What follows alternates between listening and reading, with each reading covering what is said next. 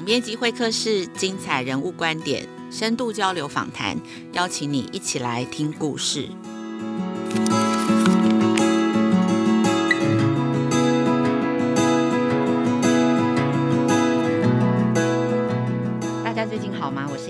放暑假了，一般中产阶级的家庭哦，可能很难想象，当我们在担心哦，要怎么样安排小孩去参加什么营队，或是加强什么学习的时候，但其实对一群儿童来说，暑假可能却是他们最危险的一段期间哦，因为对他们来说，家其实是最危险的地方。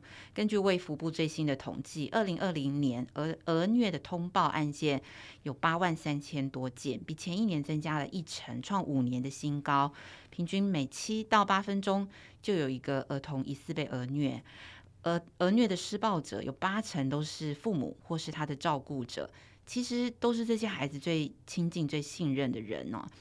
然后这两年的疫情哦，又让儿少保护工作更加的棘手哦，因为在以往学校其实是儿少保护通报的主力哦。但是从去年疫情影响学习，很多孩子没有办法到校上课。其实老师看不到孩子受虐的黑数，应该这一两年还是在成长。那在少子化的这个时代，其实小孩越来越少了，但是儿虐的案件却不减反增。这些发生在家里的事情，其实很需要整个社会的关注跟支持。其实我们每一个人都可以出一份力哦。亲子天下跟国家人权委员会制作的系列的 Podcast 节目。希望可以透过不同面向的探讨，让大家更认识儿少权利。第一跟第二集的 Podcast 已经分别于六月二十三跟七月十三上线，欢迎大家到资讯栏点击收听。那今天现场来了两位重量级的来宾，要跟我们谈一谈儿少议题当中非常重要的儿虐的议题。今天现场，呃，第一位来宾是国家人权委员会的田秋瑾委员啊，田委员致力于民主运动的推进，还有儿童人权的保护。我们请委员先跟大家打个招呼。各位听众朋友，大家好，我是田秋瑾。委员好。那今天第二位来宾呢，是台大儿少保护医疗中心的主任吕丽吕医师，也请吕医师跟大家问个好。呃，主持人、各位听众，大家好哈，我是吕丽医师。OK，非常难得可以约到两位的时间，一起在这里跟我们讨论这个呃有点沉重的议题哦，但是非常的重要。首先，我就想要先请教田委员哦，因为很多人都会觉得父母或是老师管教孩子是天经地义的事情啊，然后这是自己家门里头的事情。那今年国家人权委员会花了很多的力气哦，做了很多的讨论，完成了儿童权利公约。第二次国家报告的独立评估意见报告，那为什么监察院要做这个评估意见报告？那在这个报告当中，关于儿少虐待的这一块，有一些什么样重要的发现？为什么在这个时代，委员觉得我们每一个人都应该要关注这个儿少呃虐待的问题呢？是。嗯，监察院里面有一个国家人权委员会，我们针对行政院所做的有关这个国呃国家儿童权利公约哦，这个呃这个施行法，因为过去联合国有这样的一个公约，但是因为我们不是联合国的会员国，我们把它国内法化更好，就是说让我们全国所有的公务体系，不论是公务员、老师、医师。护士，他们都必须要尊重这呃遵守这个法律。那行政院每年每一次要呃固定的这个做出这个国家报告，是反省，也是跟社会大众说明我们做了什么，为儿童做了什么。嗯。那国家人权委员会他们就针对行政院做的这个国家报告，我们提出独立评估意见。行政院说他有做什么，我们提出独立评论说我们。根据我们的了解，还有我们收集到的，你还有些什么是要改进的？嗯、那这个报告呢，非常的重要，我们把它放在网站上。那今天因为 Podcast 时间有限，我们没有办法一一具细迷跟大家报告。我呃拜托大家上去看哈。嗯、那这个在这个过程里面，我们就发现，呃，老实讲，这是一个国家系统性，我们所有的大人都要集体学习的过程。为什么？我们从小到大常常听到说，这不打不成器，所以呃，老师或家长责打孩子好像是一个正常的事情。我们是在这样的环境，呃，跟这个国家 儿童权利公约实际上有一点点冲突的状况下长大，所以这是大家一起要学习的。那在学习过程中间，我们就发现这里面有很多问题，有没有错？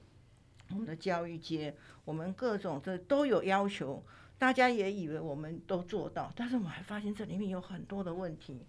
那这个问题呢，譬如说，我们呃最近我们有一个调查案，这个调查案调查了一年多，所以我们是不是只听单单面之词，一面之词？我们把各界都找来，而且是在监察院录音的状况下面，你教育局长、学校的这个。都来，然后这个学校校长也来，然后我们把所有的，包括这个嗯各种调查案都汇集起来，我们就发现这个问题非常的严重。这个孩子被老师性骚扰，甚至于及这个揪同学霸凌他，结果已经台中荣总都开了这个诊断证明，说他得了这个创伤症候，而且是急性的，连开八张。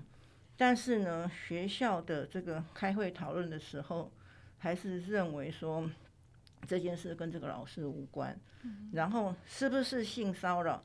教育部的这个认可的校园的性平的专家组的这个会议呢，说这个确实是性骚扰，但是学校教评会可以表决九比零，说这不是性骚扰。所以我是觉得这里面呢，我们还有很多。需要学习改进的地方，我们有心，但是我们这里面的这里面，我刚刚举的例子就是说，我们现行的制度里面有一些漏洞。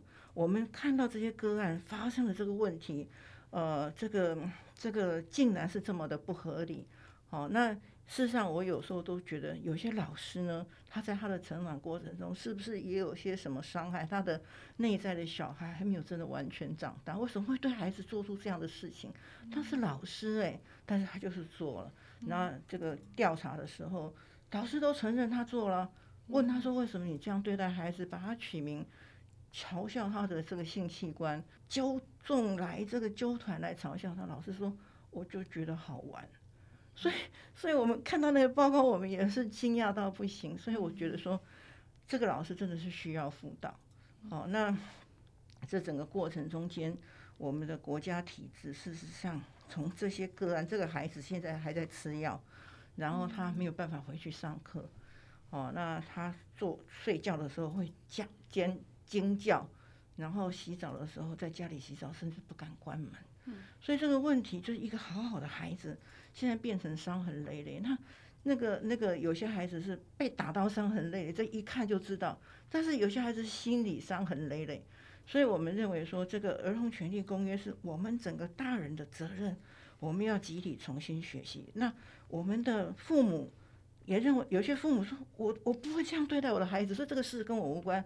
但是你有没有想过，你的孩子长大之后，他到社会上去？他可能必须跟这些伤痕累累的人共事相处，搞不好这三个人的人就是他的长官，他会怎么对待你的孩子？所以我说，你的孩子如果要在一个你心目中理想的安和乐利、安全的社会，我们要同时要关心现在正在举步维艰、生命很坎坷这孩子，要同时一并关心我们的孩子，才有可能在一个安全的环境中成长。嗯，就是其实这也是一个对大家价值观很大的挑战哦。就是我们刚刚田委员分享的这个例子啊，我们看到就是所谓的这个儿童的虐待，它不只是身体的，还包括言语的跟精神的。那不只是家里的照顾者，甚至其实在学校我们最信任的老师都有可能会是哦。这其实蛮需要大家的关注。那接下来就想要问一下那个吕医师，就是您在。在医院又在第一线哦，就是你在第一线会看到这个被送进医院的这些孩子。那长期在第一线，可不可以跟我们分享一下这些呃医护人员或社工，当你们在处理真的看见了这些儿虐的案件的时候，你们碰到的最大的困境跟挑战是什么？然后其实像呃，您在书中里头，就是最近您出的这个书啊，听伤痕在说话，然后觉得儿虐的议题很重要，有这个觉察就是关键的一步，可不可以也从您的观点告诉我们，为什么光是这个觉察就是很重要？好，我想非常谢谢，我刚刚也听了田委员提到的这个个案，其实是呃众多的儿少虐待的个案的一个部分，我们也看到这个部分，那所以。我们谈儿少保护的时候，希望他免于被虐待的这个权利，这个就是一个很重要人权的概念，这样子。所以对我们来说，儿童也需要他的人权。哦，我们有没有把孩子当做一个人，还是你只是当做一个物品，或是他只是呃缠着你的一个一个宠物或什么？不知道哈。但是如果我们尊重每一个孩子也是人的时候，我们就要去用这个观点来看。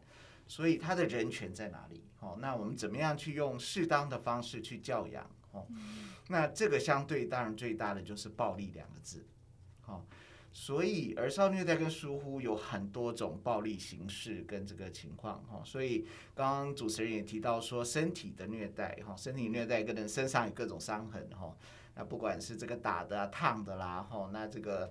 殴打的、勒脖子的啦，吼，那这些东西也都算这样子，吼，那还有精神的，吼，刚刚那个嘲笑的这一段，其实他用的就是一种语言的暴力，哦，这个语言的暴力，他给你的事情就是用不管是嘲讽、贬损，吼，然后隔离，吼，我们精神虐待有很多很多重要的层次，这些，然后故意嘲笑啊，这些等等这些行为呢，是足以造成一个孩子的创伤。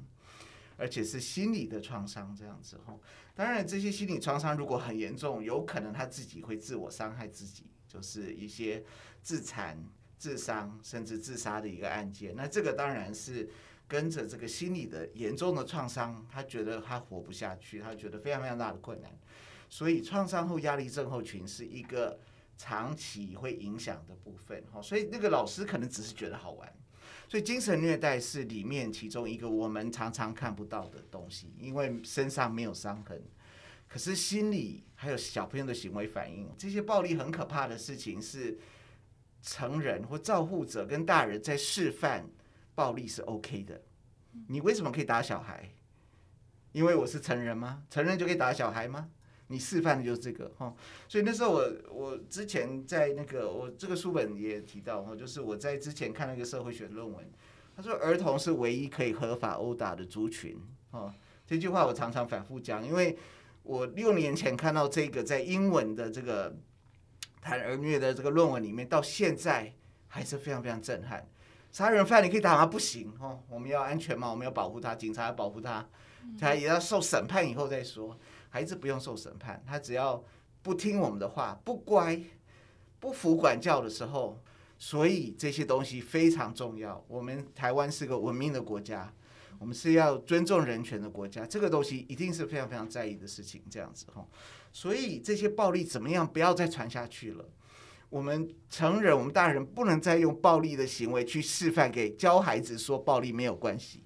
所以为什么他之后可以霸凌别人？像刚刚那个老师就是在示范，他用语言去霸凌别人是 OK 的，是可以开玩笑的，是没有关系的。哦，所以如果我们的专业工作者也有这样的行为的话，那很不幸，这些东西就继续传下去。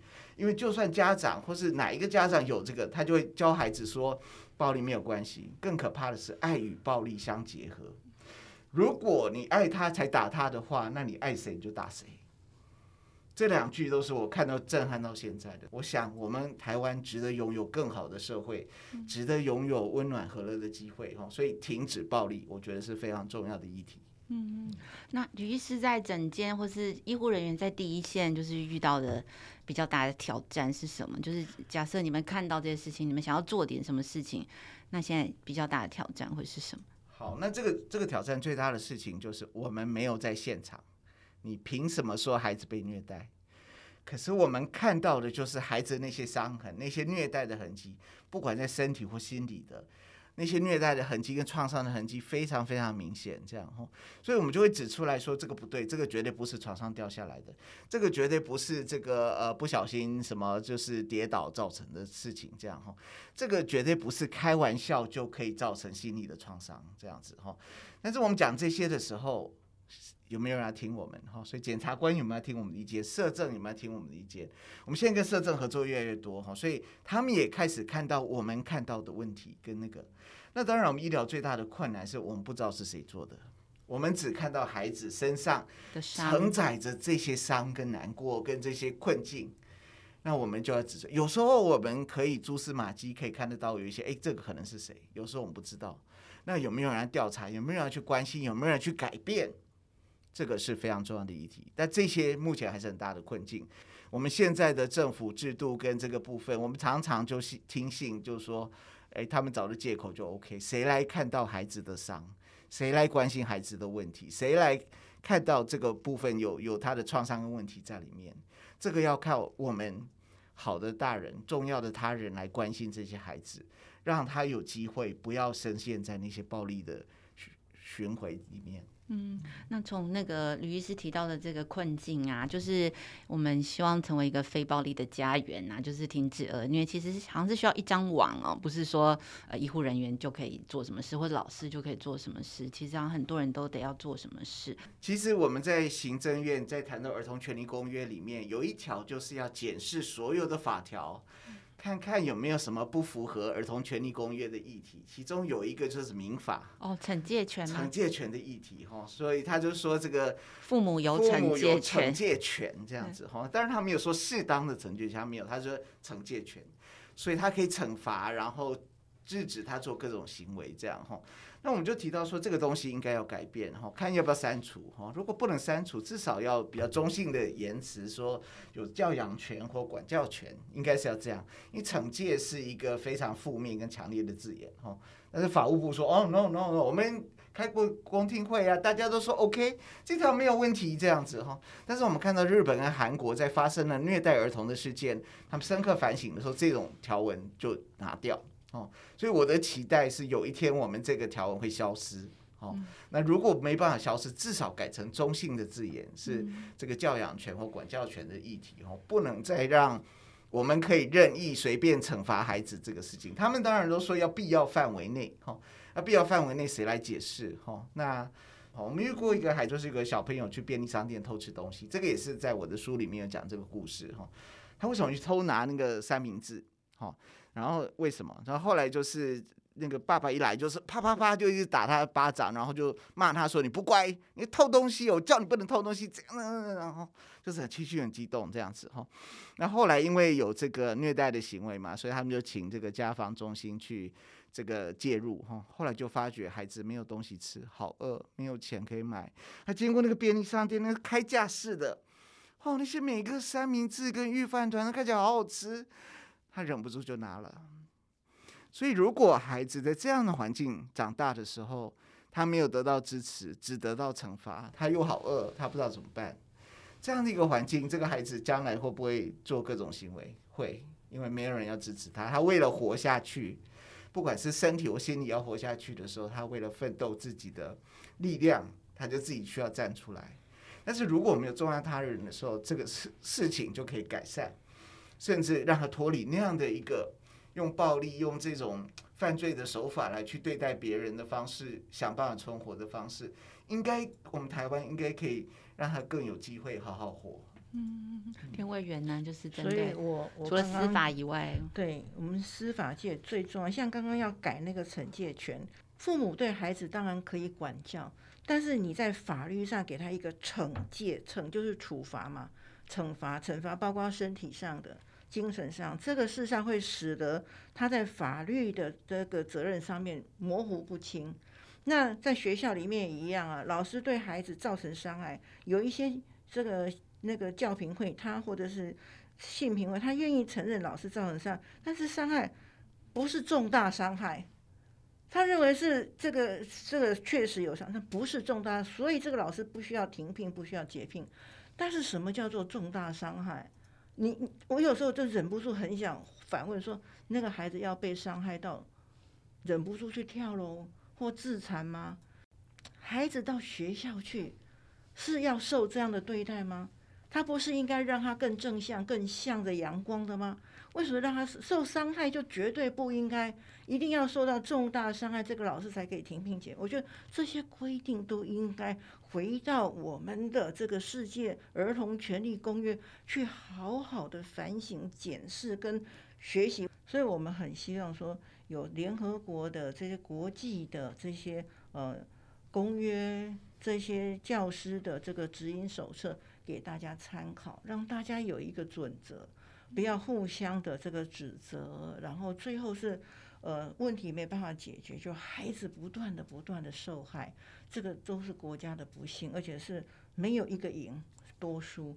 吕医师跟田委员都有提到一些呃对策，就是比方说，我们不只是说这样子是不对不好的，可是像我们也有提供了一些正向管教的方法呀。然后吕医师也提到，在立法跟修法可能有些作为可以可以去做这样子。那我在想，最后还是问一个问题，我觉得可能也是呃大人也听到这些都会觉得很理想，但是也还是会想要问，那管教跟这个虐待的那个界限，大家有没有一些明确的一些建议可以给大家？因为其实像刚刚的虐待的范围里头还包含了冷暴力，那大家会觉得，嗯，冷暴力那跟这个不关心、跟跟管教还有虐待，这中间好像很模糊，会不会让大家反而变得不知呃不知呃如何去进行，或是老师就会觉得，那我就都不管就好了。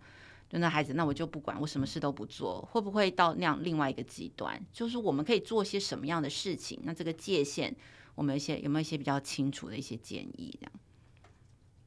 于是，所以呃，谢谢主持人刚刚提到冷暴力了，好，所以什么都不管也不行，所以要管得适当跟恰恰好这样子哈。所以我想田委员刚刚提到的这个正正面管教的这个教师指引手册，我自己觉得是非常重要。那我的期待是，我们要有本土跟台湾的这个版本哈，然后也要教师自己去思考这个议题，跟去想到底什么是适合我们台湾本土的做法这样子哈。那什么样的法则？那怎么样去真正教孩子？理论上，我们的教师应该就是教孩子的非常厉害的人哦。所以我们的期待是正向的、正面的教。管教、正向的教养，哦，这些名词都有人用，都是非常非常重要的。哈，其实国健署也有出一个零到六岁正向教养手册，哦，也有相关的部分，哈，其实非常多，哈。所以一个核心的议题，哈，就跟我们常常讲什么吃药不要造成伤害什么这类的一样，我们的教育不能造成伤害，不能造成创伤。不管是身体或心理的创伤哦，然后不应该用责罚的方法、惩戒的方法来带孩子，没有用。为什么？因为都是情绪，有很多害怕跟恐惧跟那个，那这样有在学吗？没有。哦，那如果对心理学有兴趣的，有个叫杏仁核夹持理论，好，就是你在情绪中，在激动中间，你的杏仁核就开始启动，杏仁核会启动各种情绪的议题，所以两个情绪就很激动的情况下，无法做沟通。你的前额叶，我们理性思考的那个地方就没有办法作业，所以很多人就说，哎，你如果想打小孩要干嘛干嘛，至少先撑过前六秒，先安静下来，重新回归理性才能学习，所以有很多方法，像正念，有时候深呼吸，哦那八个深呼吸，十五个深呼吸，哦，有时候喝口水，哦那这些东西先把情绪稳下来以后，你才有办法去跟孩子沟通。但是孩子要怎么沟通？用他懂的语言去沟通，而且我们期待的方法是教了以后，孩子可以举一反三。他知道火是危险的，火有它的好处，它可以让我们食物变熟，但但是有它的危险，而这些危险在哪里？所以能不能教到孩子保护自己，避免这个危险的各种伤害？这个东西是重要的哈。所以我们的前提是管教不能产生创伤。当然，有时候可能不是故意的哦。那如果你注意到，诶，有产生创伤的议题的时候，这个创伤需要被疗愈，哦。但是我们一开始就要用不产生创伤的方式，哈。你用骂的没有用，所以你要用教的，然后用教导的方式，正向教养、正面管教，这些都是好的方式。所以你不能丢着孩子不管，这样哈，也不能用不当的管教行为来进行，这些都是失败的，哈。这些可能短暂看起来很快，但是其实长期来说他还是没有学到，所以最后他就到处挑战你的底线，各用各种方法去挑战你的底线。当他发觉这个底线没有人惩罚的时候，他就去继续做那个行为。所以最后为什么会出现我们叫飞行少女？有些孩子开始有些犯法的行为，跟这些他可能有人支持、有人干嘛的情况下，他觉得那个没有关系。所以孩子没有真正学到说。